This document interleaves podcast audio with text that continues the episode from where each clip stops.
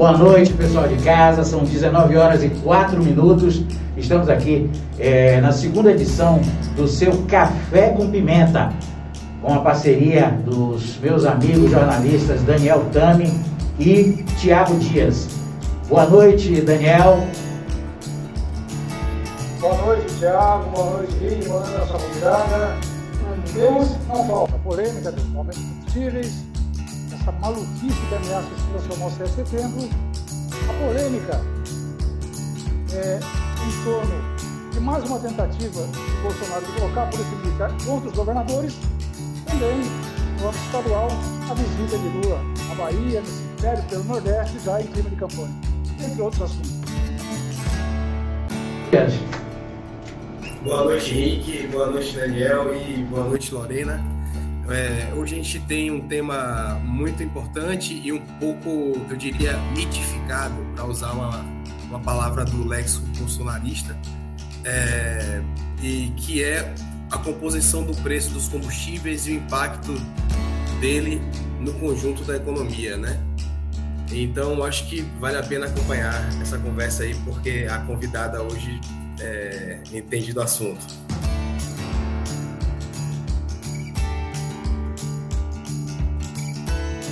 Deixa seu like no vídeo, compartilha e vai mandando seus comentários, as suas perguntas. O papo hoje vai ser bem agradável, bem legal e muito polêmico.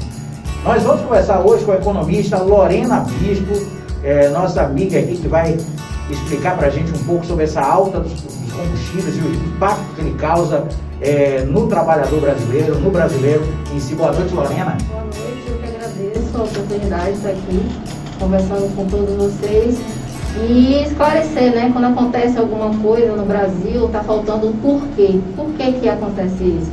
Né? Então tem muita politicagem, politicagem mesmo na, no modo de falar, muita falácia, né? Um jogando, sempre buscando um bode expiatório para colocar a culpa e não responde o que, que o povo realmente quer saber. Então. Beleza, eu vou começar logo, é, atirando logo, jogo pra, pra, na bola dividida para ela. Lorena, essa questão dos combustíveis, a gente vê muito pela internet, vê muito, principalmente nos grupos de WhatsApp, em discussões políticas, um jogando para cima do outro. Né?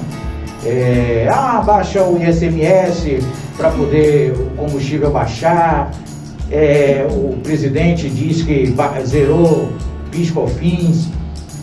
Essa questão dos combustíveis, essa alta, sete reais, mais de sete reais em alguns estados, aqui na Bahia já tem posto de gasolina aqui na Bahia já com gasolina R$ reais, aqui em Itabuna R$ 6,29, R$ 6,35, uma loucura. Nunca visto antes no país. Essa responsabilidade, de fato, de quem é?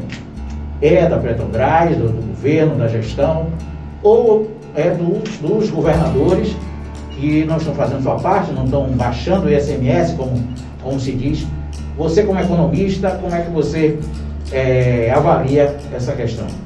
Primeiramente, né, quando a gente fala de alta dos preços, a gente tem que falar da o que que, o que, que é, influencia no preço final. Vamos lá, cotação do petróleo, a gente tem o preço do derivado na, na, nas refinarias, e a gente vai falar até da questão mais na frente de como que o Brasil é autossuficiente, não é? A gente tem a questão da oferta e demanda, e aí eu vou falar um pouquinho do que está acontecendo no mundo. E a gente tem os impostos e a gente tem o chamado custo Brasil. E aí eu já vou responder também essa questão de como que é prejudicial o governo jogar a responsabilidade para cima dos estados. E aí a gente vai entrar nessa questão. Primeiramente, deixa eu falar da questão da oferta e demanda. É, a OPEP, que é a Organização dos Países Produtores de Petróleo, diminuiu né, essa produção que vinha sendo prometido aumentar essa produção principalmente do ano final do ano passado para esse ano.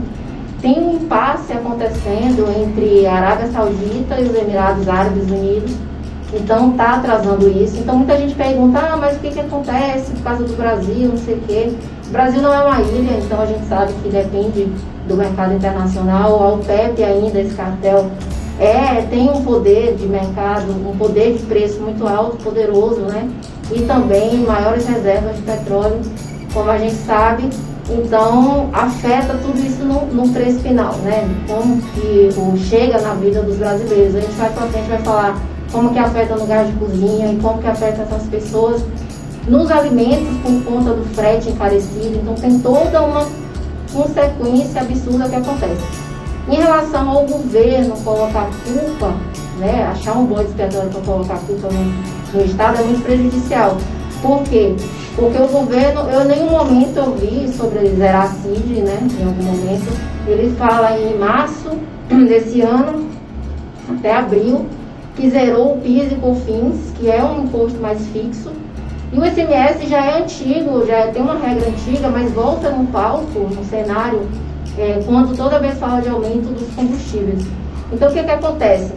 Ele começa a, a olhar para a reeleição, é o meu ponto de vista nesse sentido, para a reeleição, que já, ele já perde popularidade, então ataca, e a gente vai entender a questão da alíquota do, do, do SMS sobre os combustíveis. Então, o que, que acontece? Sobe o preço do produto, o SMS é, ele vai aumentar também a arrecadação. Então, quando um governo ataca, ele quer dizer o que com isso? Em cima da hora, claro que eu sou a favor de, de redução de, de, impostos, que se tem uma política que não afete o pobre, né? principalmente a classe mais pobre, que está embaixo da pirâmide. Então, organizar paulatinamente para que se consiga isso, mas em cima da hora não tem como, por quê? Porque o, o cálculo são 25% vai para os municípios. Tem a porcentagem que vai para a educação, tem outra porcentagem que vai para a saúde. Se tira isso, é como se dissesse assim, tira da educação, tira da saúde. Então isso é muito prejudicial o governo atacar isso. Talvez ele não quisesse, Rick e, e, e colegas aqui, que ele não quisesse que tivesse greve dos caminhoneiros, como tivesse no, que teve no Temer. Talvez ele não queira que tenha pessoas na rua manifestando também. Isso daí é uma questão de falácia e muito prejudicial ao povo. Então o povo entenda que existe mais variáveis do que só pro, pro, pro, eh, os impostos, né? Entendeu? Daniel, por favor, sua eu tenho, eu tenho uma pergunta, por favor, se possível. Tiago, por favor. É, Lorena, eu queria que, por favor, você falasse para a gente é, qual é a dimensão de influência que o, o governo, por meio da, da sua participação no comando da Petrobras, tem de influir no preço final do combustível. Sei se, se eu me fiz entender. De todas as variáveis, né? Quando, e aí a gente volta àquela questão de novo, quando ele ataca o Estado, não é o Estado, ele joga o Estado contra a população. Ele zerando a CID, uma pergunta muito interessante. A CID, que é essa contribuição de intervenção do domínio econômico, ela também ela é um tributo extrafiscal, então ela tem um poder também de regular. Aconteceu no governo Temer, inclusive em 2018, sobre o diesel, né? Então, ele, é, desarticulou, claro que tinha que tirar de algum lugar, mas então ele desonerou aquilo ali e deu uma folga a mais. Então, ele des, tirou uma pressão sobre. Então, realmente, eu não vi falando sobre a CID. Eu vi falando sobre PIS e COFINS. Aí agora deu uma aumentadazinha, mas pouco, mas é fixa. O que acontece muito na falácia do governo é colocar para o Estado uma culpa onde o SMS é um imposto estadual muito importante e tem toda uma divisão de, de porcentagens para os municípios e para a educação e saúde. Então, essa questão da CID seria importante também, como um, um fato regulador ali, de desoneração. Só que eu, eu não vou atacar assim, ah, o culpado, é o fulano, é o ciclano, mas realmente traz um negativo. Quer ver uma outra situação que aconteceu com a Petrobras também? Foi a mudança de direção é, é, repentinamente também. Então fez com que o capital estrangeiro também, o mercado sente, né? Acho que mais para frente a gente pode falar de maneiras de, do, do, governo que tem fez com que o mercado reagisse de maneira negativa. Daniel, ah, mais complemento? Não sei se também. No caso da Bahia, que se sabe, se tem, não aumentou o semestre, mas é que quando se discute de quem é a culpa, quem paga a conta é sempre, né? O menos favorecido, como você disse, aumenta o gasto, aumenta o produto no mercado, aumento. Todo, é, uma, é uma cadeia de aumentos e a gente está vendo, estamos voltando aí, gente desviando a lenha, quer dizer, é uma regressão de social muito grande. Então, quando se discute e a, a técnica está clara, a tática está clara, o governo federal e os governadores, quando o governador não tem culpa, é que enquanto se procura culpado, na ponta, o menos favorecido é o que está literalmente perdendo gás.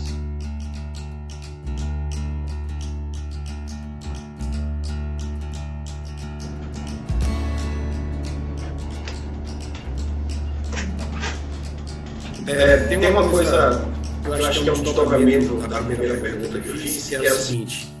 É, a Petrobras, quando abriu o seu capital, né, é, numa oferta de ações ao mercado, né, e para investimento privado, né, naquele no, no embalo do, da descoberta do, do pré-sal, ela, portanto, se submete a regras do, do mercado, né, do mercado financeiro, e, e, uma das regras do mercado financeiro é que os acionistas né, que compram ações, que financiam a capacidade é, da Petrobras de, de produzir né, e, e, ser competitiva, eles querem lucro. É, aí eu volto então à pergunta é, é à Lorena e também aos, aos colegas de bancada, que é a seguinte: até que ponto o governo, que é o, a quem cabe definir a política econômica é, do país e, e, a, e, a, Petrobras é uma empresa estratégica é, do ponto de vista econômico, até que ponto o governo é, tem condições de disputar a favor do interesse público, da diminuição da inflação, do preço final do combustível, do diesel, do gás, a favor disso, quais são as condições que o governo tem de lidar com as pressões do mercado? Vou dar um exemplo. É, quando o Bolsonaro interviu abertamente na Petrobras, que para o mercado é muito pior do que intervir na Polícia Federal, é, é o preço da, das ações despencou. Então, é, digo isso para reforçar que a, a Petrobras e a gestão está condicionada também a essa pressão dos acionistas.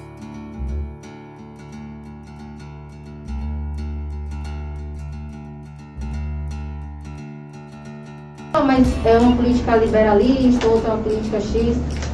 Eu, eu discordo da, da questão seguinte. Porque quando a gente fala de economia, a gente não fala só de dados quantitativos, a gente fala de impacto também, a gente fala de qualidade, né? A gente, é todo um cenário que propõe isso.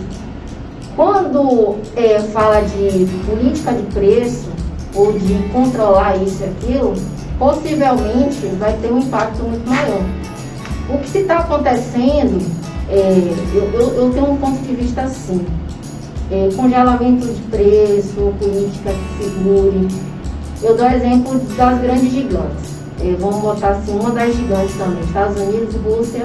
É, a gente, eles têm uma tecnologia sobre o xisto betoninoso, tem uma alta produção, tem uma alta, é, uma eficiência nas refinarias, mas uma hora pode ser que acabe o produto também, porque eles consomem demais.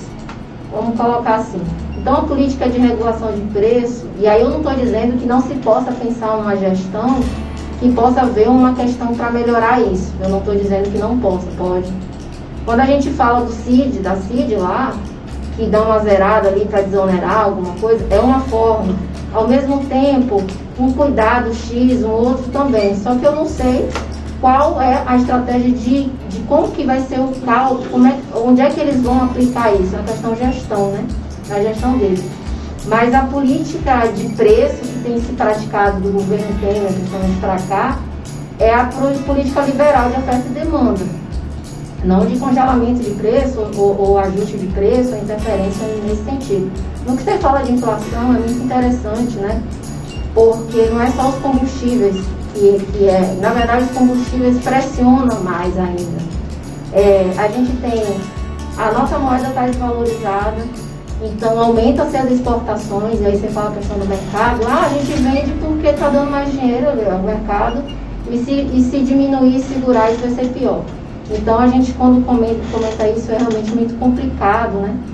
Então se exporta e falta, tem um choque de oferta e, e falta produto, principalmente cesta básica. Então é muito difícil. Então o que se tem feito até agora para segurar isso é o aumento da taxa Selic, que é uma questão do Banco Central, das metas de inflação, foi, né, que foi conquistado lá atrás, e segura a taxa Selic para que não tenha inflação alta. E a gente entra em vários assuntos, né, você vê que esse assunto é complexo, que se a gente compara o, vamos lá, teve aumento da gasolina nos países, Reino Unido, Noruega, etc. Mas as pessoas estão lá com um nível social, um nível de vida muito melhor do que no Brasil. Então, se tem 13 reais para ser cobrado, acho que no, no Reino Unido ou é na Suíça, alguma coisa assim, e no Japão é 8 alguma coisa, é diferente no Brasil. Porque quem. Aí o pessoal fala, ah, o pessoal de aplicativo, ou o pessoal X que está sofrendo, não, é a dona de casa que está lá fazendo extra porque já perdeu o emprego, e ela está lá com gás de cozinha, que sobe de preço também, e ela ainda nem sabe tabelar um novo preço para vender o seu produto. Então, essa dinâmica toda tem que ter uma política por trás, política pública de Estado, ao meu ver, que não seja só de governo, para que tenha. Eu, eu sempre penso isso, sabe? Tem gente que fala, não, mas tem que ser liberal, não sei o quê uma política que ampare, porque não é só isso não que acontece. Quando tem chuva demais na lavoura, acontece também esse problema. Então, é uma somatização. Então, o que, que eu disse assim anteriormente? É, o Estado não vai ser culpado a priori, não teve um problema, mas se tem que pensar agora num conjunto de política que vise essa problemática dos mais pobres, né? E outra questão também, muito se fala, ah, mas foi o auxílio que aumentou, fez com que a moeda caísse. Negativo. A gente tem gastos do governo muito excessivo, a gente vai ter mais gastos com a reeleição dele, que ele perdeu popularidade. A gente, isso tudo é, ocasiona inflação. Então é, é muito complicado falar só de um ponto e um outro ponto isolado, como a gente é tão complexo, né? É. Bom, você está assistindo o programa Café com Pimenta, sua segunda edição.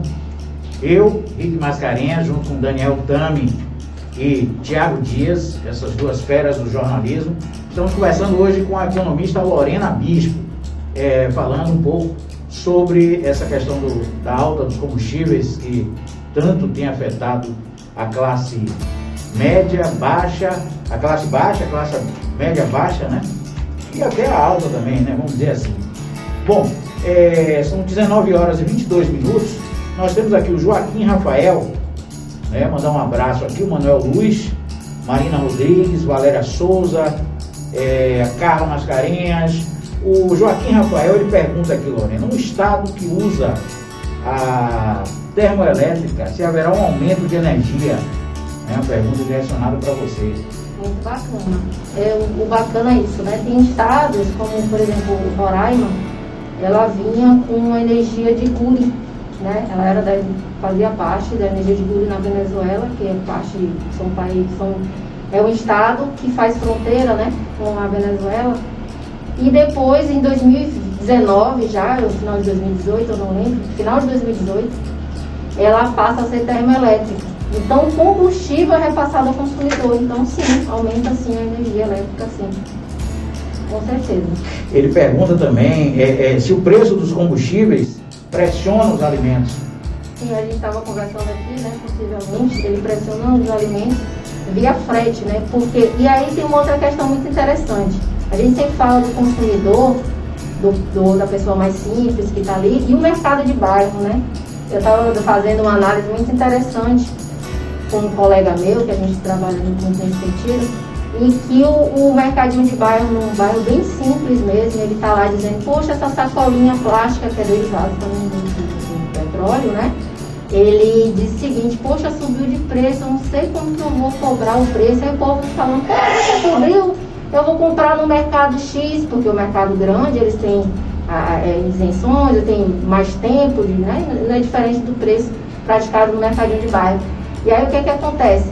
ele se vê numa situação muito difícil no curto prazo, né? Que uma coisa afeta a outra. Então, para ele está sendo difícil também E aí o pessoal está comprando que é promissório, então anota lá, ah, mas agora eu não tenho. Aí ele fala, posso não dar essa sacolinha? Por quê? Porque as outras sacolinhas mais sustentáveis ainda é muito cara. Né? Então, assim, é, é, muito complicado. A gente vai falar isso também mais para frente, que eu acho que é interessante, falar dessa questão energética, né? como que o petróleo ainda é uma base energética do mundo. A gente pode falar isso em curso ambiental. Eu sempre falo da questão do tripé, né?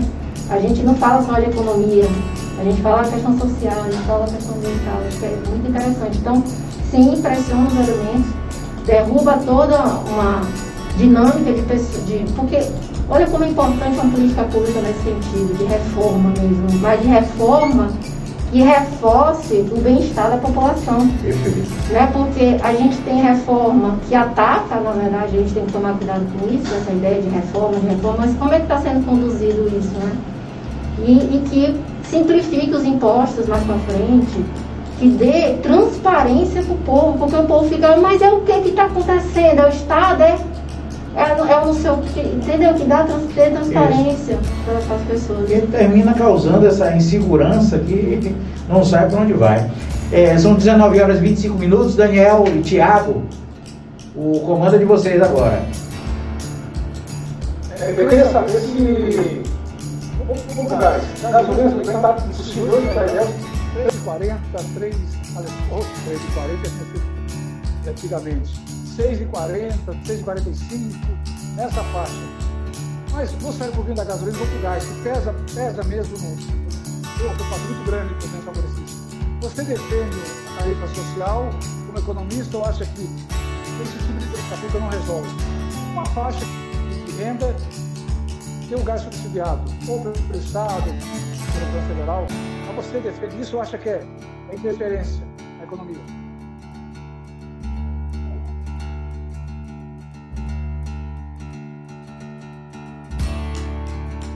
Isso porque, assim, dentro do, do contexto que, que eu analiso a economia, eu sempre penso, não do desenvolvimentismo é, capcioso, mas eu sempre penso sim que tem que. Porque, na verdade, é, a política e os representantes dela é para representar o povo.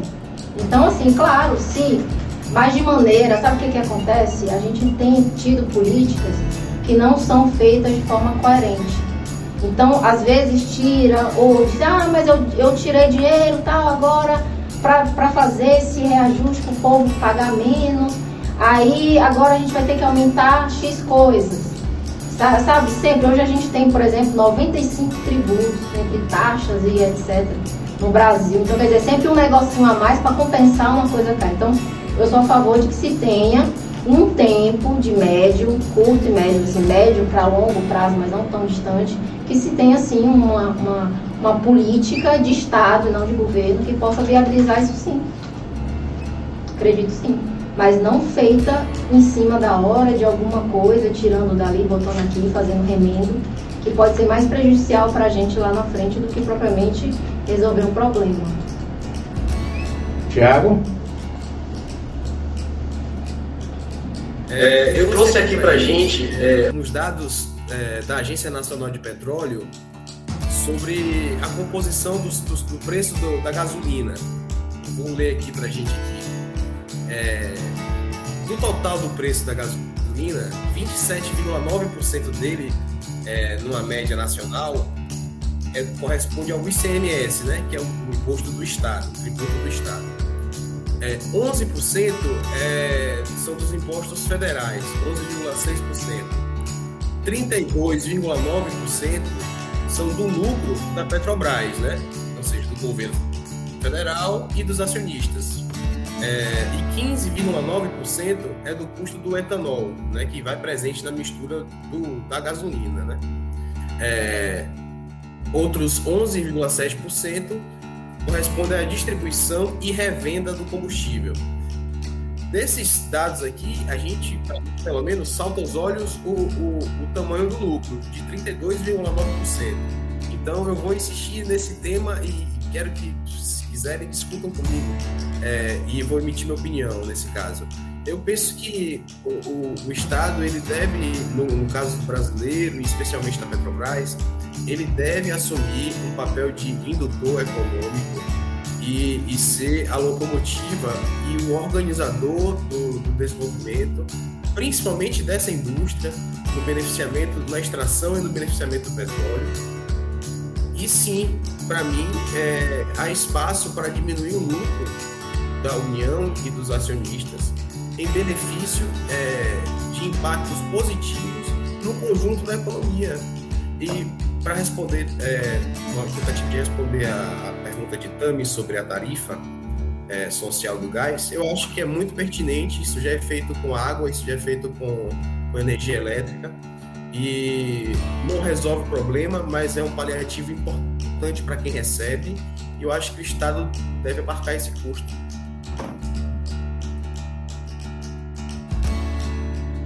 Assim, porque quando a gente fala de economia e impacto, e aí você fala paliativo, é porque toda vez que tem um mecanismo, você tira de onde?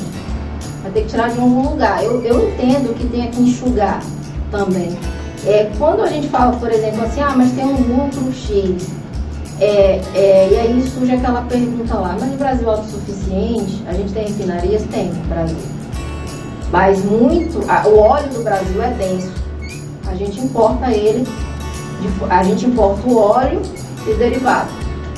Por quê? Porque na década de 70, ali na ditadura militar, a gente não tinha uma exportação substancial do produto né, do petróleo, a gente não tinha uma produção, perdão, de, de substancial disso. Então o que, que a gente fazia? A gente importava muito do Oriente Médio, né? Então as empresas, as refinarias foram criadas com base para refinar esse óleo. Então com o que, que aconteceu? Essa tecnologia fica de lado na questão da, da, da importância de se melhorar isso e foi muito para exploração e produção, produção e a gente ainda tem esse problema, que aí você fala uma coisa muito interessante, porque aí seria uma forma também de ter enxugado muita parte disso. Entendeu? Enxugar muito dinheiro nisso. Tipo, enxugar que eu digo é economizar, né? Por quê? Porque a gente importa muito. E é esse, esse problema poderia ser realizado como, por exemplo, os Estados Unidos fez, mas tem a questão é, ambiental, porque o xisto betuminoso ele é muito poluente muito poderoso.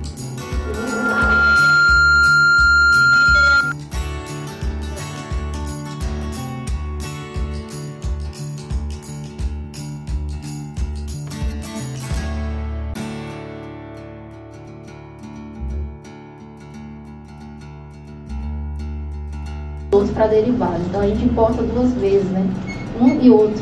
Então dá uma carga muito grande, tá essa coisa do lucro, a gente tem que ver né, se é nominal, líquido, é confusão. Então, assim, é, é, pensar isso, então essa coisa paliativa é importante, gente. Eu, eu assim, não é que eu fico no muro, né? Eu, eu tento pegar uma linha da economia sempre, mas eu sempre defendi essa questão da, do, do, da questão social, porque não tem é, é, economia sem questão social. Só uma questão muito interessante, o Gregory Mann, um americano, que ele é até de esquerda também, o pessoal entende de direito, mas não é, ele, preocupado com essa questão, falou assim, olha, o PIB está muito errado, né? essa questão de só analisar a questão quantitativa, a gente tem que analisar a questão qualitativa também porque se você compara o homem mais rico do mundo na época, Rockefeller, e hoje o cidadão americano médio, ele recebe, tem qualidade muito maior. No sentido de que a gente fala muito do lucro, do como é que funciona e não se preocupa com a questão social. E eu e aí a qualidade de vida social é importante, que eu incluo nisso vocês, a, a nossa população em geral. Então só que eu falo pra caramba, assim, acho que não coisa, mas eu, eu acho que deixa um debate bem interessante eu acho que tinha pontos estratégicos de, de reforma para é, é, aliviar mais essa pressão. Eu concordo também, mas eu acho que tem que ser feito de uma maneira bem estratégica. Pra não, porque o governo é tão escorregadio, como a gente tem visto, esse governo é tão escorregadio que é capaz de tirar ali, botar a culpa aqui, botar um negócio aqui e ser pior.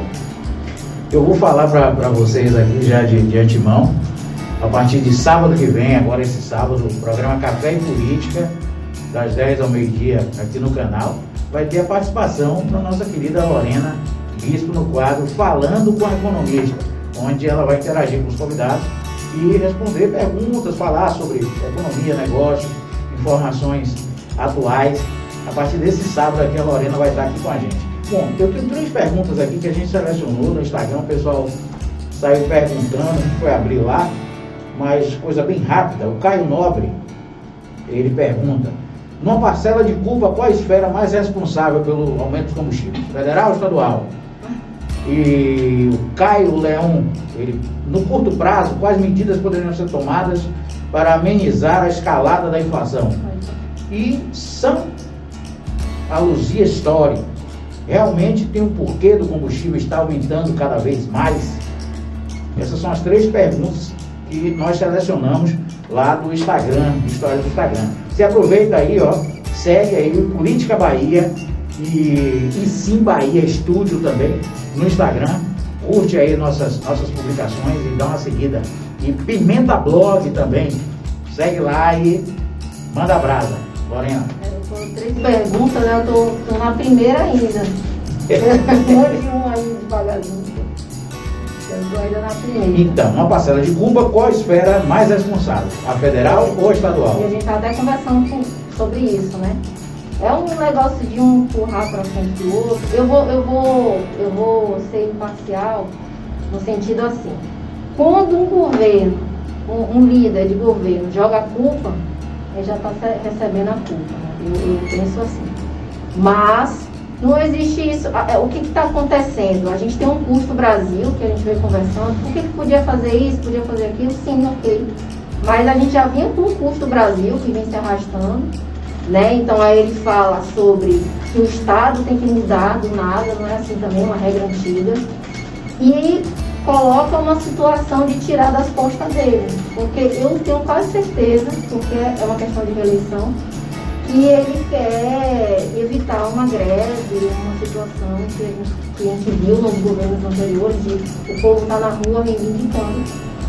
Então, mas eu não vou dizer que ah, foi ele que aumentou isso, aumentou aquilo, não é questão de culpa. Ah, foi ele, foi fulano. Agora, a partir do momento que um líder coloca a culpa, foi o governador, foi fulano, foi 19 estados, ainda citam fake news, né? Que foi feito no Facebook de que a Bahia tinha aumentado a alíquota, né? Sobre o SMS, sobre os combustíveis, aí é, é uma confusão que aí leva a culpa para si, né? Porque se a, a gente não, não, não, não, não pode levar isso em consideração. É uma falácia muito perigosa. Então você joga o povo contra, e o povo fica aqui nada, o povo fica louco, entendeu? Então, assim, é, é, é, é muito perigoso usar isso. Mas foi uma jogada dele de no povo não ir pra rua fazer.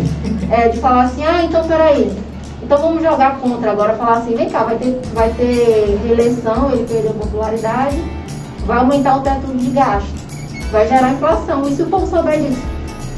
O povo, peraí então, peraí não, né? É. Porque vai rolar isso aí. Então, quer dizer, a inflação é o Estado, bora ver depois quando estiver passando o teto de gasto que a inflação vai ser melhor, porque o dólar vai disparar.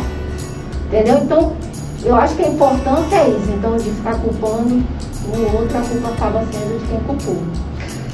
A Morada da Mar aqui também, mandando um abraço, a Fernanda Lins, Paulo Barreto, o Jorge Simões e o Rui Domingos Júnior pergunta, boa noite. Não seria o caso de abrir o mercado para outras empresas exploradoras do petróleo? Nesse caso, teríamos uma melhor concorrência? Mas esse tema dá um pano Amanda. Um panão, né? Dá um panão, porque assim, é, se você pega uma empresa brasileira, né? Você pega uma empresa e dá na mão de um, depende.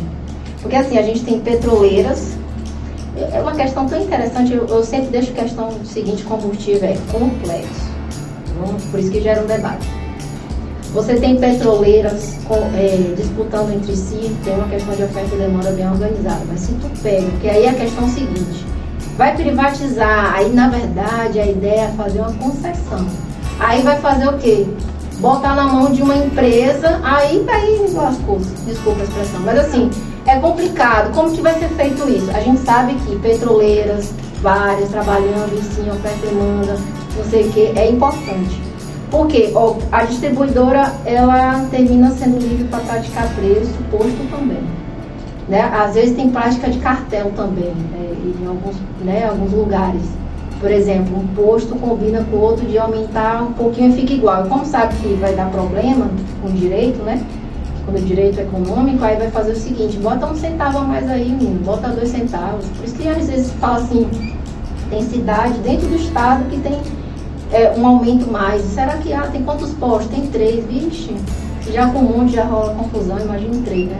É. Então é, seria uma boa, mas de que forma? Porque você fala reforma, não sei o que, isso é complicado. Gera um debate, acho que sai até da esfera só da economia, de dizer assim, sim, eu sou a favor que se tenha petroleiras, não sei o que, para com, competir, até só voltando um exemplo a fechar esse assunto, o presidente Dutra, antes dos militares, é um militante dos militares, ele queria isso, né? Antes do petróleo nosso, ele fala, ah, mas abriu para ter pesquisa aqui, não sei o quê, mas tinha um problema muito com royalties, né?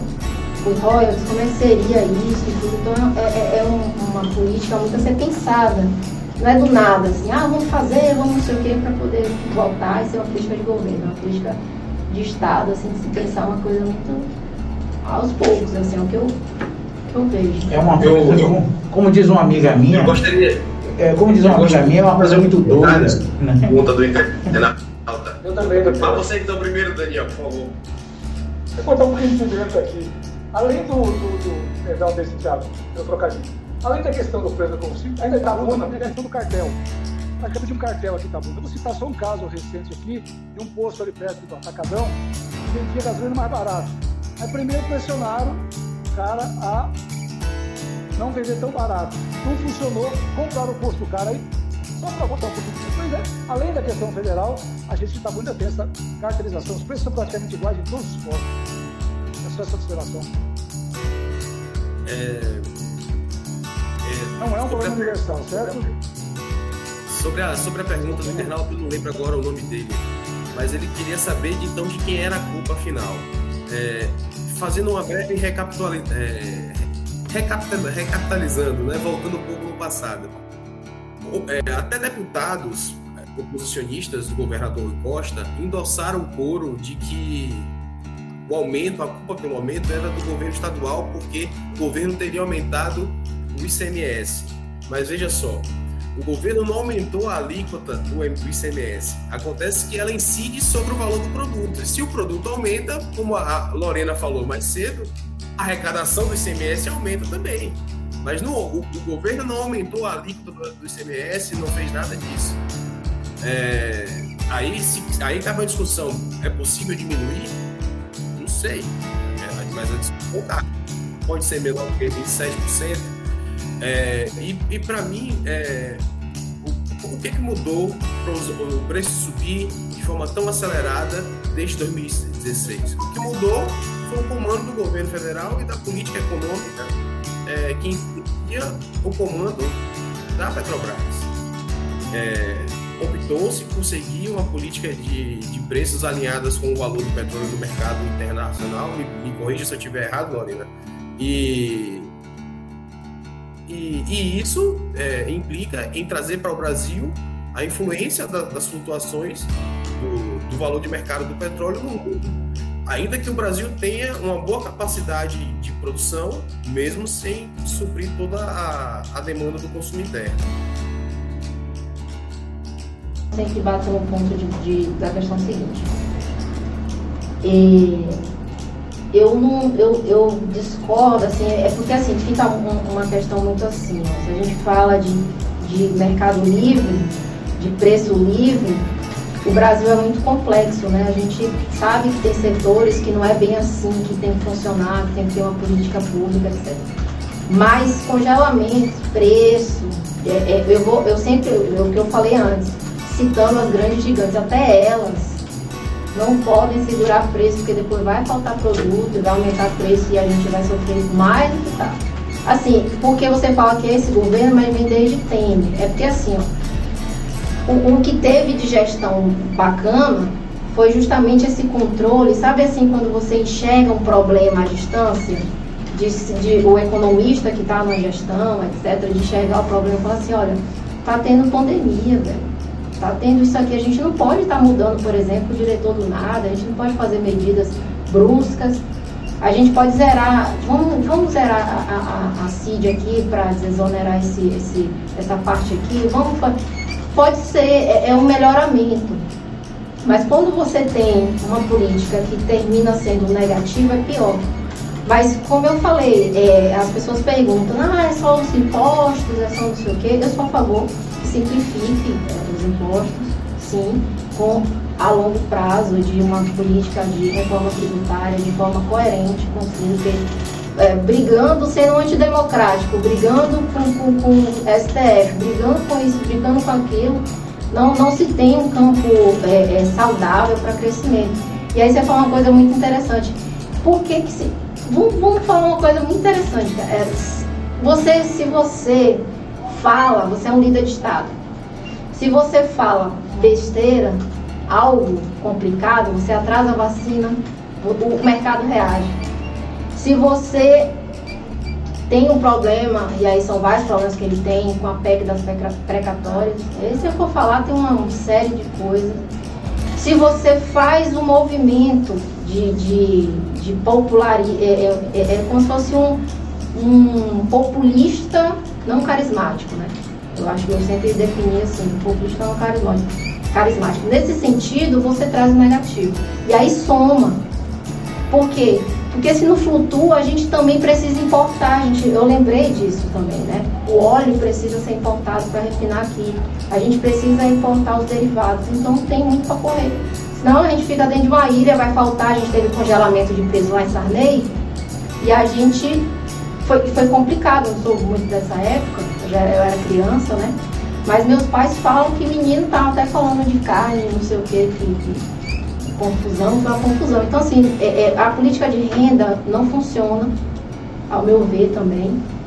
Mas tem que pensar, é porque assim, ultimamente a gente não vem tendo é, política pública de Estado, a gente vem tendo política pública de governo, que não vem dando certo, e vai empurrando com a barriga.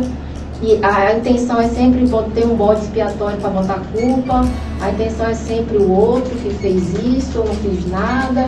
Aí o que está acontecendo? Coloca números, né? Porque eu acho que a população também vem correndo os números, aí coloca um números, números bonitos ah, tá vendo aí, diminuiu isso, não foi eu, e o povo, ah, tá vendo aí, então é bem assim. Então, o que eu queria concluir, possivelmente o meu comportamento ou o comportamento de uma pessoa negativo é que traz um negativo. E não precisa a gente apontar que é um culpado, ele se culpa sozinho. A gente consegue ver como que o mercado reage toda vez que um certo cidadão abre a boca. É complicado isso. É, com certeza. É, Lorena, o, o Caio Leon, é, ele pergunta, né? É, no curto prazo, né, para você, quais medidas poderiam ser tomadas para amenizar a escalada da inflação? Bom, é... pergunta do Caio Leão. Olha, eu vou responder no curto, na minha opinião, assim, isso, na verdade tem o que está acontecendo, que é o aumento da taxa Selic, é, que está acontecendo para equilibrar isso é um mecanismo, né? Acho que o Banco Central também está tendo essa interferência, que é da política monetária do nosso que a gente conseguiu lá atrás, né? O Copom eleva a taxa Selic, que é a taxa básica de juros da economia. Mas é, eu venho dizendo assim, quando eu falo assim, inibir o poder de compra, de consumo. Aí as pessoas misturam e falam, ah, então não é para ter auxílio, pelo amor de Deus, não tem nada a ver com isso. Na verdade, auxílio é, é importante, bastante importante, foi um sucesso, é um sucesso, né? Tem que se pensar melhor como é que vai ser isso, melhorar mais. Mas o que eu estou falando é o rotativo do crédito, porque tem muita gente que, ah, vou comprar isso, vou não sei o quê. Não tem, a gente está falando de uma classe mais pobre, né? Eu, eu sou a favor do, do, aumento do rotativo do crédito, sim. Um crédito mais caro, principalmente em parcelas. E no médio prazo, que isso daí não se faz muito no curto, corte de gastos, sim, dos três poderes. Executivo, legislativo, judiciário. E outra questão também, tiração, tirar os privilégios, a gente fala muito de tirar de onde? Vai tirar de onde? Vai aumentar o consumo? Quem é que é a classe que mais consome no Brasil? Quem? E quem não come ainda, que são bens inferiores que as pessoas consomem. É uma barrinha de sabão, é, é uma carne de hambúrguer hoje vem comendo, porque não tem condição de comprar carne mesmo. Tem comido cuscuz.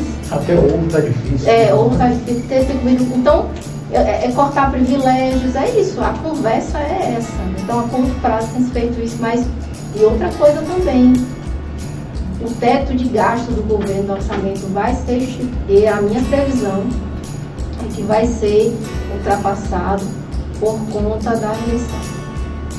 E isso o povo tem que ficar de olho para poder fazer barulho. Assim, eu estou escrevendo muito interessante, mas a gente saber é, o que, que a gente está falando, assim, nesse sentido. Eu, eu, eu sou uma pessoa assim que eu entendo que não é o governo X ou Y. Eu acho que quem faz o governo, quem faz uma nação é a gente, é o povo. Então, se está acontecendo questões arbitrárias, alguma questão assim, tem que se reclamar e saber o porquê que está acontecendo. Então, inflação é isso aqui. Só que aí a gente pensa assim, poxa, mas está tendo inflação generalizada de preços, parece que só observa quando está no alimento, né? E claro, é a parte principal da população. Então fala assim, ah, o preço na bomba, é, principalmente o pessoal que está trabalhando, que perdeu emprego, está trabalhando com aplicativo, tem reclamado bastante. Porque, poxa, uma corrida deu só isso, eu tenho um filho, eu, tenho, eu aluno carro, não sei o quê. Então tem toda uma, uma problemática porque é oferta e demanda, mas aí a gente chega aqui no custo Brasil. Ele não está trabalhando de Uber lá no Reino Unido, né? e como que está tudo organizado, etc. Então, o Brasil realmente não é camarão. Isso. e, na verdade, Lorena, Daniel, Thiago, é, a gente tem ouvido muito é, nos últimos dias aí nas redes sociais essa questão do pessoal falando que o, o, motorista de aplicativo é um desempregado que perdeu o emprego agora, porque não está tendo condição de continuar fazendo o serviço com o combustível, com a gasolina é, no preço que está. De fato, tudo, isso é inegável. Tudo está caro demais. Né? A carne é um absurdo. Hoje é luxo comer carne. É luxo. Você comer carne hoje é luxo é, arroz, feijão, a cesta básica em si, tudo dá um custo muito alto. Isso reflete na, na, na dona de casa, na, na situação do, do pessoal. Daniel, você acha que isso pode melhorar? Você acha que isso tende a melhorar? Você como jornalista, você como um, grande entendedor de, de Olha, eu sou um cético, eu concordo com uma eleição à vista acho muito difícil cortar gasto. Na verdade, tem que cortar privilégio. Tem que saber tirar de quem pode tirar e aliviar de quem não tem mais de onde tirar. O problema é que o governo não vai tirar privilégio e também, se tentar é, fazer política populista para visando sua eleição, quebra o país mais do que já está quebrado. Então, é uma equação difícil de se fazer, para economista fazer, mas eu não vejo, infelizmente, e a gente sente. Eu estava lembrando hoje, conversando com o cunhado, com o Elielso, a costela estava 12 reais, hoje está 25. A bisteca de, de pouco chegou a custar 8, hoje está 24, 20. Quer dizer, nem opção que você tem para o churrasquinho já é mais opção. Dá para daqui a pouco fazer churrasco de osso ou de ovo. Então, o problema é que essa discussão ela aparece lá no alto, mas ela pega, e eu estou insistindo muito nisso, ela pega lá embaixo. Estou falando da classe média, estou falando da, da pessoa hoje, que, que vai no mercado e traz duas, três sacolinhas antes de trazer um carrinho cheio, da pessoa que não sabe se vai dar até, até o final do mês. E se der, ela não sabe se vai poder comprar no outro mês, então é a ponta de baixo. E nesse aspecto, uma eleição à vista, muita demagogia, muita fake news, o mercado instável, cada dia que esse, esse senhor abre a boca, ele defeca, literalmente, é, como o país está, eu não vejo solução, infelizmente, a curto e médio prazo. Vejo, talvez, no pós-eleição, e ainda assim, é, eu acho que nós temos uma, quase uma década perdida, e aí eu vou, eu vou, eu vou sair da economia, entrar na política, mantendo a economia. Pelo erro que se cometeu nas urnas é, é, na eleição passada. Aí eu vou falar politicamente mesmo. Não vai ser o próximo presidente que vai consertar tudo de errado que está acontecendo agora. E está aí, a gente está falando de, política que cai na economia, no gás, na gasolina, o sujeito que nem o ovo dá para comprar, é o macarrão, é o arroz, é o feijão, está tudo caro. Está penalizando é a maior camada da população, é aquela menos favorecida. Que teve um upgrade, mas que infelizmente se perdeu. Nós perdemos, não estou falando aqui de, de, um governo ou outro de partido, não. Nós estamos jogando fora é duas décadas de avanços em apenas três ou quatro anos. É que você inclui aí né, é, algumas coisas. Mas eu acho, a produção está me avisando aqui no, no ponto, parece que tem alguma coisa no meeting aí para alterar. Temos cinco minutos. Isso. É... Vamos chamar o intervalo, produção? Vamos chamar o intervalo rapidinho para a gente fazer uma troca aqui e beber uma água mais consistente. Daqui a pouquinho a gente volta. Fique aí, que tem muito assunto ainda para a gente tratar. Frente do seu tempo, ao lado do seu filho. Colégio Jorge Amado. Ensino remoto. Qualidade aprovada por pais e alunos. Só de casa. É, vocês viram aí os comerciais aí, as novas atrações do canal É Política Bahia. Aproveita e deixa seu like nesse vídeo, compartilha, manda para o maior número de pessoas esse debate sensacional. A gente já vai começar aqui falando com o Josué Alves. Ele está aqui falando, né? Fala um pouco sobre a inflação de custos, de preços, de inércia e sobre a inflação ordinária. Quando aumenta o preço do petróleo sobre o preço de todos os alimentos, pois é o principal combustível que usa no Brasil, que o país é cheio de rodovia como forma principal de transportes para cargas. Além da prática do preço do barril de petróleo, está na cotação do dólar, no caso uma moeda estrangeira que sobe e desce a cada dia, Lorena. Oh, ótimo. Primeiramente, nós temos uma paridade né, com, com o dólar. Quando fala até assim, ah, uma. Só instantinho, obrigado, Josué, pela participação, viu? Obrigado. Veja bem, é, primeiramente esclarecer assim, deixar sempre claro, né? A gente tem uma paridade com o dólar, que é uma das moedas mais importantes, assim, mais poderosas do mundo, né? Então, Antigamente era fixo, né? Então um real, um dólar, depois a gente teve um câmbio é, flutuante sujo, né? Que tem interferência. E aí ele faz é, em, uma pergunta, várias perguntas dentro de uma. Realmente a gente tem várias rodovias, né? A gente não teve aquela. O, ferrovias e tudo mais, não teve um investimento nesse sentido, teve, até teve no início, mas foi brecado no contexto do governo. E, e aí tem todo um custo, então a carga Veja bem, e, e uma questão muito interessante que o, o governo, a pessoa, é, é, jogou para os supermercados um patriotismo, queria que o supermercado tivesse um patriotismo de não subir os preços. Como assim? Peraí. Então eu tenho uma política liberal que rege, né, que o Brasil faz parte também, então a política liberal, então eu peço um patriotismo do empreendedor, então quer dizer, peraí, eu tiro, eu sempre colocando uma busca de que o supermercado está aumentando, o Estado está aumentando, né, quem é que está aumentando. Eu entendi a última dele, que ele fala sobre a inflação de custo, né? Então, por exemplo, vamos lá pro. Hoje eu estava fazendo uma pesquisa num bairro também, e parou um caminhão lá e o cara falando, pô, mas o preço tá lá em cima, não sei o que, bererê, tal, tal, tal, é passado tem um fornecedor, aí tem isso, tem aquilo, é tudo. E aí quando o. Que aí a gente tem que levar em consideração o seguinte, a gente está falando do combustível. Aí a gente vai também para a nossa moeda que está desvalorizada. Eu sempre pergunto, sabe quanto é que está valendo 100 reais hoje, se a gente pegar o valor nominal, dividir pela inflação que está acumulada X e tudo? A gente tem 15, é, 14,80 e poucos reais, ou, reais, né? E aí, o quanto que vale esse poder de compra? Então, a gente tem uma moeda desvalorizada, por conta do nosso câmbio, a gente tem esse problema daí desse, dessa, dessa alta, e a gente somatiza toda uma problemática que vai para os alimentos. Então, é por isso que eu falo assim que subiu por conta do aumento do encarecido do frete, porque existe aí uma pressão com a outra pressão e com a outra pressão que é a disparada do dólar, no sentido, está até buscando controle. Então, o Banco Central é, é, ele tem uma prática também de venda e compra de moeda, para tentar tirar a nossa moeda para não ficar tão desvalorizada, e consequentemente também exportando para fazer um dinheiro, é um mecanismo. Mas aí a gente está se dando conta, não está se dando conta que a gente está perto de uma reeleição, que vai ter um problema, que aí vai desandar completamente, é complicado. Possivelmente, tá? Não tem como afirmar isso. Mas por enquanto, é, é, é, essa alta trouxe um somatório para um negativo que já estava instalado. Então tem muita gente que fala assim, poxa, eu vim comprar o frango, é só o peito, tá esse valor todo.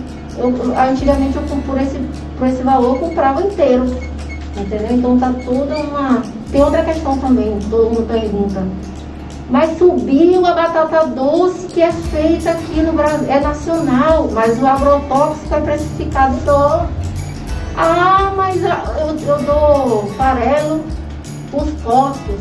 E vem da onde? Da soja, que é precificado em dólar. Então é complicado realmente. Então a gente fala de inflação de custo. Né? Então é toda uma junção. Eu não vou dizer que é só uma coisa ou outra. Né? Eu acho que esse veio para poder somatizar ainda mais complicar ainda mais, né? Teve pandemia, teve. Eu, eu sempre falo do, incentivo a voltar a incentivar a produção em áreas agricultáveis do pequeno produtor, do médio produtor, a gente tem falado muito dos empresários de grande produção, mas menos do, do, do aumento da produtividade por áreas agricultáveis, né? Do pequeno agricultor. Incentivo nessas áreas. É, só, é tão interessante falar sobre isso, porque tem tanta coisa para se falar sobre incentivo de produção.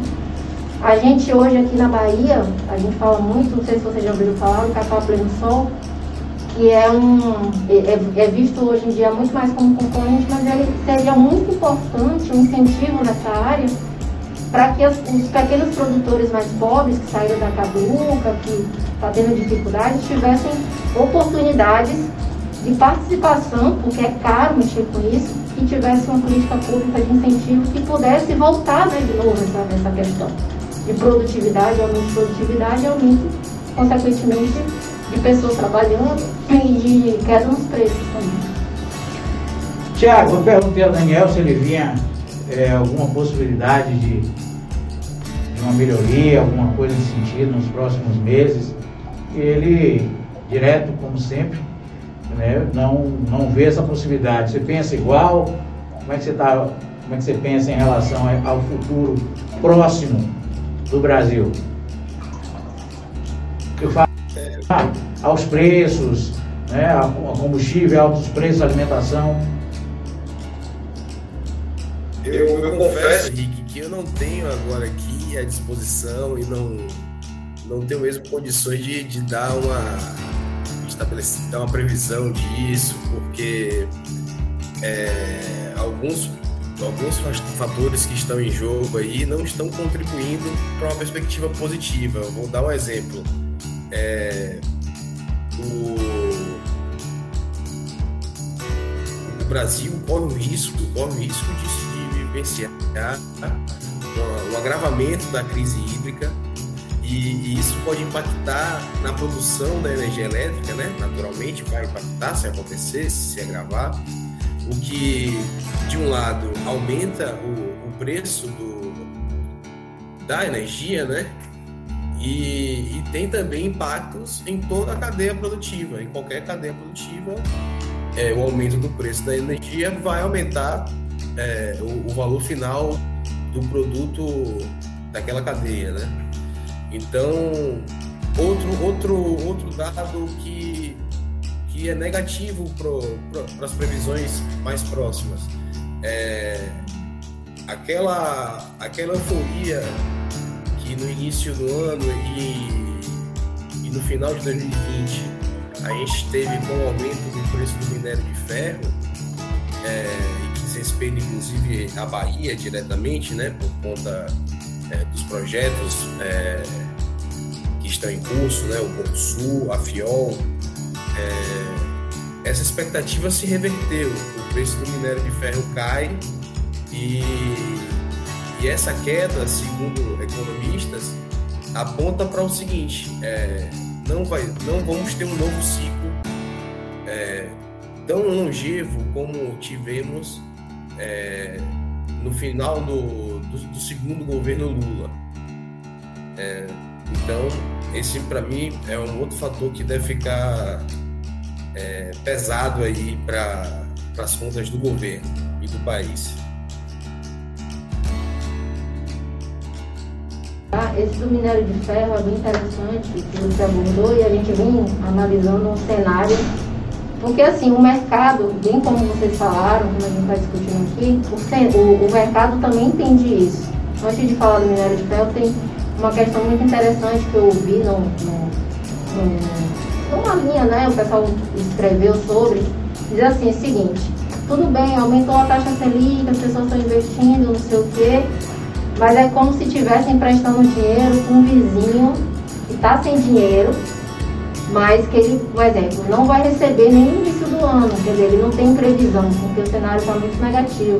E esses ruídos que vêm acontecendo é, é, de briga, de, de antidemocracia, realmente faz com que o mercado reaja de forma negativa. Então, o cenário é porque é tão interessante que é o seguinte: nós estamos vivendo dentro de um país existe um cenário internacional e esse cenário que a gente vive são base desses ruídos também que vem acontecendo. Então o mercado ele fica reagindo, que é um negativo. Essa questão do minério de ferro é muito interessante porque se, se conversou muito sobre a questão do novo, na nova variante Delta. Porque com a nova variante Delta também o mercado começa a pensar, vixe, não vai voltar. Principalmente esse aí que está com dívida da da, da PEC das precatórias, está com isso, está com ruído, está com briga, está com não sei o que lá. Tem isso também. E tem a questão de que a China, por exemplo, olha que interessante isso que a gente falou no início, sobre o tripé, né? Econômico, social e agora ambiental. Porque o que, é que acontece? A China tem uma qualidade do ar muito negativa. Então o que, é que se colocou em, em, em xeque? que as siderurgias defasadas da China para não haver mais poluição. Então a gente fala muito de petróleo, que é a base energética do mundo, e pouco se fala de energias renováveis, né? Então quando acontece essa diminuição, tem uma diminuição, consequentemente aumento dos preços. Então assim, a gente está vivendo outro, um outro momento. É, qual a importância de uma liderança que entenda que o cenário muda, Economia, é, a gente trabalha com o da economia, obviamente, que tem ali uma semana essa conversa, mas a gente precisa se reciclar sempre porque o cenário muda, a ideia e concepção muda também. Então, se a gente falava muito só de crescimento, e como os clássicos economistas falavam, do estado estacionário, esse momento já chegou muito tempo. A gente não é mais aquele estado lá que vai deixando para depois. Então, a questão ambiental também volta, porque qual o custo ambiental? Ninguém pergunta assim. Então acho que a China também tem pensado, porque tem lugares, por exemplo, que o pessoal está captando a da montanha, alguma coisa assim, porque, porque a qualidade do ar tem se tornado muito pesada. Então estudo, eu acho que esse momento que o mundo vive de aumento dos preços é um momento de se pensar em energias mais renováveis no sentido da nossa qualidade de vida também, né? Que se fala muito do petróleo como base energética e tem uma poluição incrivelmente pesada e realmente tem que ser cara nesse ponto de vista, pensando no custo ambiental. Então, é, a, a posição da China foi, eu acho, ao meu ver, muito coerente também. Um abraço aqui para Ana Maria Primitivo também, todo o pessoal do chat aqui, Fernanda, Fernanda Góes, Jorge Teixeira. O Josué Alves está pedindo para falar um pouco sobre os carros elétricos nos países de primeiro mundo e a demanda por energias renováveis. É justamente isso que a gente vem conversando. Acho que chegou a, a, pergunta. E é justamente isso, é, é, é, investir em tecnologia propriamente, a gente fala muito isso no Brasil, que o Brasil recebe tecnologia como uma instrução. Né? Lá atrás, você ajuda o país de grande centro, ele fala que vai dar uma ajudinha na siderurgia. Então, assim, quer dizer, eu mando o manual, vocês dão. A gente não tem o nosso próprio carro aqui, a gente teve o Gurgel, mas aí não teve apoio, não teve não sei o quê, então tem toda uma dificuldade. Nós somos ainda um Brasil, um país que trabalha pelo lado da oferta, a gente tem uma siderurgia muito muito é, se pensa em governos anteriores de, de, reforçar isso, né? primeiramente melhorar a educação e a classe C para seguir, para é, é, ter uma mão de obra, um capital humano melhor, né? tem se cortado isso e a gente fala muito de blá de governo, de mudança pouco ali, e a gente não fala de realmente tecnologia que vai mudar o custo de vida da população. que é justamente ter um carro é, com base é, mais sustentável, é, pensar na tecnologia para a gente ter o nosso próprio, é, é, a nossa própria tecnologia, a gente tem aqui, é, como é que se diz? A gente não tem uma indústria de carro, né? A gente tem montadoras, então tem que importar as peças. Isso encarece, o custo do Brasil é muito grande. Então, você fala muito de tecnologia, o quê? Dentro de uma empresa, os robôs, os negócios que é de fora também. Então, está na hora de parar de falar de, de que o astronauta do ministério vai fazer vacina, que isso aí é uma loucura. Eu acho que o mercado entende a gente como maluco hoje em dia, Deus me perdoe falar essas coisas, mas e falar de coisas sérias, de que vai melhorar a qualidade de vida, como a gente falou anteriormente sobre essa questão não só de quantidade, mas de qualidade também. E aí o que a gente fala é, um, é, um, é uma, uma demanda para ontem, se pensar em energias mais leves, né? O mundo Perfeito. São 20 horas e 14 minutos. Daqui a pouco, às 21 horas, nós vamos ter o retorno do programa Ponto G. É, a nossa querida convidada, é, a Sheabad, né? Vai estar falando sobre fetiche. Né? O Ponto G está voltando com a corda toda. A Lília Lima e a Cal Croisi vão estar aqui a partir das 21 horas falando com vocês, com vocês ao vivo, tá? Daniel Tami, por favor, é, suas considerações finais. Fale o que você quer falar. Fique à vontade. Por favor. É, agradecer mais uma vez, acho que foi muito proveitoso, tirou muita dúvida, tema é relevante. Eu só quero colocar, e acho que vai ser o tema da semana que vem, a minha preocupação com o 7 de setembro. Eu acho que está se tensionando demais. Repito, que diz no primeiro programa, não clima para golpe, mas tem muita gente dormindo, acordando, sonhando, sonhando acordado. Então, eu temo muito pelo acirramento que vem se verificando, pela sublevação de alguns setores da política. Então, eu acho que nessa hora você tem muita cautela, muita cautela, porque o presidente já deixou claro que vai tensionar quanto puder. Quanto mais as pesquisas são desfavoráveis, mais ele vai tensionar. Então, eu temo muito, muito, muito, tanto das pessoas que envolvem essa. Eu acho que é um tema para a próxima semana, mas eu quero deixar isso bem registrado. Estou muito, muito, repito, não há clima para mas há clima para uma quase ruptura pode levar o país para um caminho que não é muito legal. Isso tem impacto direto, isso que a gente vem conversando no programa todo, que é a economia. Economia e política se entrelaçam. Se não há estabilidade, não há economia estável. Então, é isso. Meu boa noite. Mais uma vez, muito obrigado. Um programa muito proveitoso. Espero que vocês que tenham nos assistido até agora tenham gostado. E a gente volta numa próxima oportunidade. Semana que vem. Também conhecido como quarta-feira que vem. É, meu querido Tiago Dias, por favor, suas considerações finais. O, o espaço é seu.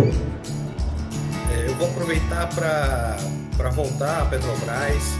É, penso que é uma empresa, é uma estatal que, que tem um papel muito importante para condições do país de se desenvolver e distribuir renda e dinamizar a sua economia, Há pouco Lorena falou sobre é, a importância de um dia, quem sabe, uma mudança de matriz energética, o Brasil ter sua própria indústria é, automotiva. Imagine que maravilha, né?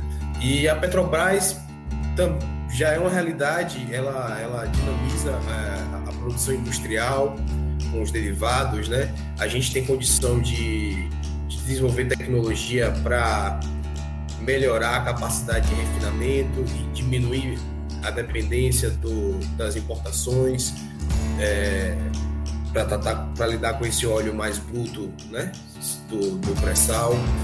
A prova disso é que a própria descoberta do pré-sal é um, foi um feito histórico da, da capacidade de, de desenvolvimento tecnológico da Petrobras e isso foi, foi resultado de decisões políticas não se deu ao, acaso é, e, e, isso deve ser destacado quando o assunto é política econômica, porque o presidente da República atual com o ministro da Economia, Paulo Guedes, ele encontrou a muleta, né, o que ele chama de posto Ipiranga. Como sempre, ele tenta se desresponsabilizar das medidas do governo e, e se tenta se descolar é, das consequências da, desastrosas para a economia do país do governo dele. É, são essas minhas palavras finais. Um abraço e boa noite a todos. Muito, muito obrigado, Lorena. A sua participação também foi muito legal. Obrigado, meu amigo Tiago. Lorena, mais uma vez agradecer. Você vai ser agora, vai estar aqui com a gente aqui no Café Política dia de sábado, aí com o André Berlima, com, com a Larissa Moitinho. Você né, teve a oportunidade de conversar com ela aqui no Café com elas. Eu queria também que você fizesse suas considerações finais, agradecer a sua presença, dizer que o espaço é seu e sempre que quiser, esteja aqui conosco. Ah, para mim foi uma honra, assim, vamos dizer, porque vocês agregam muito, né? É, vocês falaram uma coisa muito interessante sobre a questão política. E, e eu, eu concordo porque, assim, na economia brasileira precisa haver a coalizão política, né? Porque é o campo se, se conduz às demais questões. E a economia está muito vinculada a isso, principalmente quando a gente fala de macroeconomia, no sentido de quem conduz, né? Como que o, o, o mercado reage a um comportamento é, infantil ou desnecessário, falacioso, ou, ou e, e, mexer com, com o bolso dos brasileiros, né? Que é o lugar que mais adoece, com a alimentação, a barriga, enfim. Então, eu como economista, eu me preocupo muito com essas questões. Eu faço parte, eu sou brasileira também, então eu sinto a necessidade de estar sempre falando de pontos esclarecedores para as pessoas, porque a gente tem que falar a tradução do o português, um português claro, de entendimento. E eu acho muito bacana esse tipo de debate, porque a gente agrega conhecimento, né? Eu aprendo com, com vocês, vocês, a gente troca um bate-bola assim, muito interessante. Eu, super agradeço. Uma honra ter, estar aqui entre vocês e muito obrigada e, claro, né, aos sábados a gente vem tendo esse encontro, vai ser muito legal. Nós que agradecemos a sua presença, Lorena. Agradecer também a nossa técnica de produção, Danilo Souza, Carla Mascarenhas, Gabriel Guedes, toda a equipe do E Política Vassi Ramos. Muito obrigado. Bom, é, o Pacheco impõe a derrota, Bolsonaro rejeita pedido de impeachment de Alexandre Moraes. Acabou de sair aqui a manchete do Estadão. Né? E não sei se ingenuamente o presidente do Senado ele diz: quero crer que essa decisão possa construir um marco de restabelecimento das relações entre os poderes. ou ingenuidade ou, ou gozação. Enfim, pessoal, boa noite. Mais uma vez, muito obrigado pela participação, pela interação. Você acabou de assistir o Café com Pimenta com os meus amigos jornalistas Daniel Tami e Tiago Dias. E nós batemos um papo hoje com Lorena Bispo, economista. E daqui a pouco, às 21 horas, aqui no canal de Política Bahia, você vai ter o programa Ponto G com a Chayabad. Ela vai falar sobre fetiche. Né? O programa está daquele jeito, preparado, com novo visual. A nossa produção aqui deu um show à parte. E no dia 6 de setembro, não é isso, produção? Dia 6 de setembro a gente é, vai ter a, a, o nosso programa aqui, Política em Campo, apresentado pelo prefeito de Itajuípe, presidente da AMURC, Marcone Amaral. Ele vai conversar é, todas as segundas-feiras com ex-jogadores futebol, ex-dirigentes, dirigentes, políticos, prefeitos, vereadores sobre a rodada da semana e falar sobre os times, as, as condições, comentar a rodada dos campeonatos nacionais e internacionais também. Muito obrigado pela sua presença, pela sua paciência, pela sua audiência e não deixe de deixar o seu like e se inscrever no canal. Um beijo, fiquem com Deus e até quarta-feira que vem, se Deus quiser.